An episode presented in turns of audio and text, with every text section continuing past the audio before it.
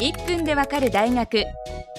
これまで3回にわたり竹内先生による1分でわかる音楽の心得をお送りしてきました。最終日となる今回は制限時間なしにこれまでの講義を総括していただきます。竹内先生よろしくお願いします。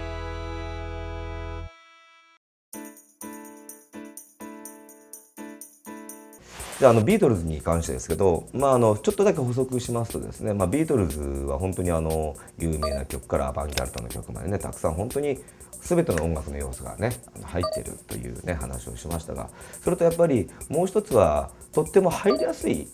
ね、あの例えばバンド連中がなんかカバーしてみようっていう角度からでも入りやすい。曲とピアノを練習しようっていう角度からも入りやすい。やっぱり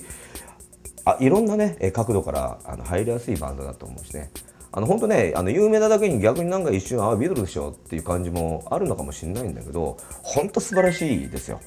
うん、でまあ私はあのホワイトアルバムマニアっていうねあのなんで実はねあのジョンのサインが入ったね一応あのホワイトアルバムを持っておりましてですね1回だけ出してこう震えながらかけて聞いて「ありがとうございました!」って言ってそれから学奏してますよね。うん、そうなんだよやっぱね。やっぱ本当あの一時期ちょっと格好もねあのジョン・レノンっぽくしてた時期もあったんですけどでも逆にある意味そのあのジョン・レノンが好きだということはねその姿形を真似るんではないってことにやっぱり20代後半気づいて、まあ、そこからもう俺は俺の道を行くっていう。それはある意味本当にあの大好きなジョン・レノンのですね、まあ、座右の銘があるんですけどね、あのー、自分の目を開けるのは自分自身でしかないっていう彼の言葉があって。だからそれをまあ自分なりにちゃんと継承してるつもりですね。だから俺はまあジョン・レノの真似とかもしないし。でも俺は俺なりにね楽しくラブピースで音楽やれていたらいいかなみたいなね、うん。まあ、ビートルズに関してはそんな感じですね。でねあのあれなんですよ。昭和歌謡、まあ、さっき美空ひばりさんの話とかも出ましたけどやっぱビートルズのカバーなんかも多くてね。でね面白いことにねビートルズのカバーとかになるとねあのー、ちょっとおっぺ系が入るんですよ。なんかあまりそのうわめちゃめちゃかっこいいじゃんというテイクよりもちょっとだけがなんかちょっとほんってなるようなテイクが多くてね。うん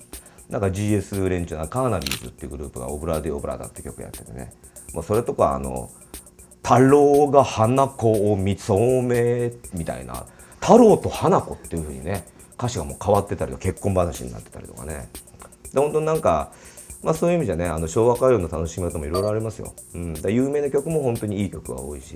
でも本当ね有名ではないと言ったら失礼なんですけど、まあ、まあ俗に言う B 級もの。ね。本当ねあのー、宝の山なんでね。ちょっと実はもうこの近年本当あのまた収集癖が入ってしまって B 級歌謡に関してはね相当持ってますね。あの iTune にこう全部突っ込んでるんですけどこうよく iTune ってこう曲が出てきて下にトータルタイムがね42分とか出てくるんですけどその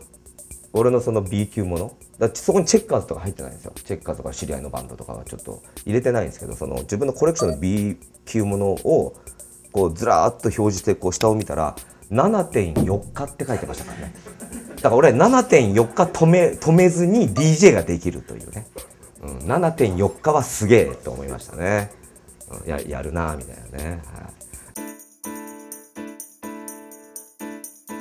やっぱり俺たちはあの音楽がいつの間にか仕事になってしまったっていう人たちなんででもね一番恐れてることがあって音楽が本当に好きなんですよ。だからね音楽を嫌いになりたくない、